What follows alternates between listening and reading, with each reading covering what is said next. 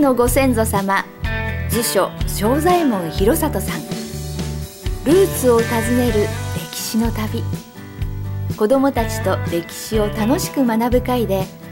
薩摩の財政改革の救世主図書正左衛門さんを取り上げオリジナル紙芝居を披露しました。そこにお母さんが図書さんの七代目子孫という川原さんご一家が来ていました。息子の隼人君と哲平君はそれまでお母さんから図書正左衛門というご先祖様がいたことは聞いていましたが詳しいことは知りませんでした。この時横浜からゲストでお招きした七代目子孫で刀剣闘争研究家でもある図書一郎さんとも初対面。七代目子孫と小さな八代目子孫の初顔合わせとなりました。ご先祖様のことをもっと知りたい。川原さんご一家の図書さんゆかりの地を訪ねる小さな旅が始まりました。お兄ちゃんの隼人君はこの旅を自由研究にまとめることにしました。まず向かったのが図書正左衛門さんが眠っているお墓。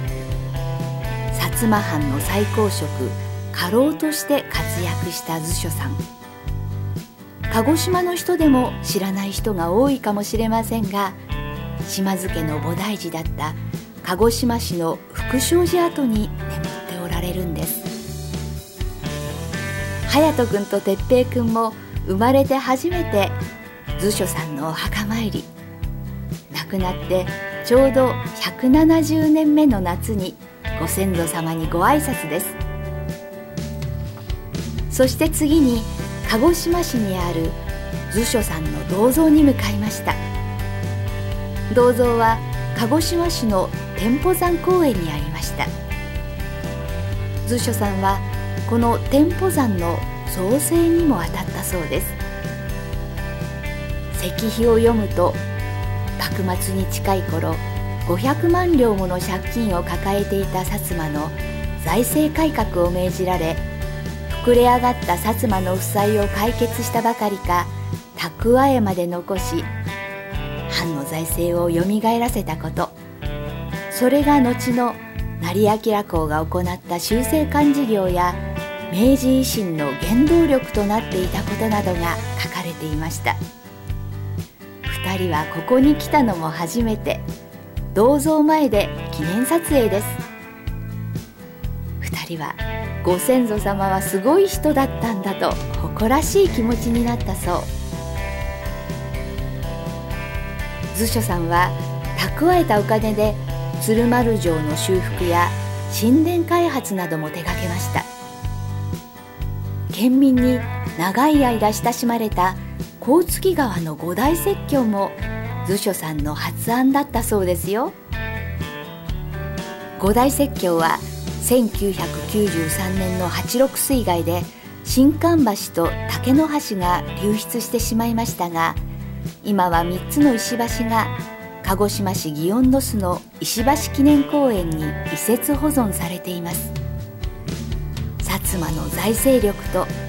肥後の石工岩永三五郎の技術力があってこそ生まれた歴史的書産です。最後は鹿児島市平野町にある図書さんの旧邸宅跡を訪ねましたがその場所はマンションになっていました。図書さんはもともと貧しい下級武士の生まれで12歳で図書家に養子に入り15歳で髪を剃って茶坊主となり殿様に仕えました。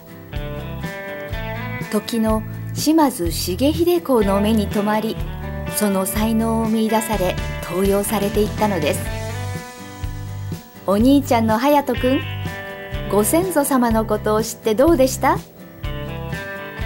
？500万両の借金を返すのは本当に大変だったと思う。奄美や徳之島の人からサトウキビを厳しく取り立てるのは本当は嫌だったと思う。でもその借金をなくして50万両も蓄えたのですごいなと思った。僕はご先祖様がこんなに頑張り者ですごい人だったことを知ってとても誇りに思った。隼人君の自由研究にはこう書かれていました。自由研究僕のご先祖様は会科作品コンクール鹿児島地区で表彰されたんですって。最後に隼人君は図書さんのことを鹿児島の人がどのくらい知っているのか近所のスーパー前で突撃インタビューしたそうです。その結果は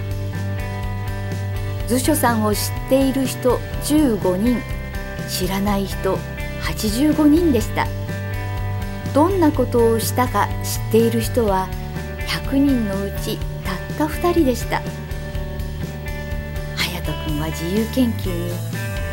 あまり多くの人に知られていなかったのでとても残念でした。図書広里も西郷隆盛や大久保利通のようにもっと有名になるといいなと思いました。明治維新で活躍した鹿児島の人たちのことをもっともっと勉強したくなりました。歴史の街歩きを楽しむ人が増えています。観光コースの史跡巡りも楽しいですがこんな風に自分たちで調べながらの歴史探訪は一段とワクワク感が増しそう。川原さんご一家楽しい旅をありがとうございました。そしてお兄ちゃんに刺激を受けた弟の哲平くんが今年の紙芝居界の主人公薩摩の若き家老小松立脇について調べたそうです。そのお話はまた後日ということで最後にもう一つ図書さんのゆかりの地をご紹介しましょう。薩摩焼の里東市木町宮山の玉山神社の手前にひっそりと図書さんの証根墓が残っています。当時行き詰まっていた薩摩焼の増産と陶工たちの暮らしを改善するために力を尽くしたことから苗代側の人たちは図書さんが亡くなった1年後に証根墓を建てて密かに長い間祭り続けてきました。徹底した財政改革の断行。跡継ぎをめぐるお家騒動では西郷さんや大久保さんらと対立。最後は密貿易の権利をかけられ自害したことなどから図書さんは長い間歴史の表舞台で評価されずむしろ悪者のように言われてきました。くなった1年後に苗代川の人たちの感謝の思いから建立されていた昇魂墓は図書さんの功績を物語る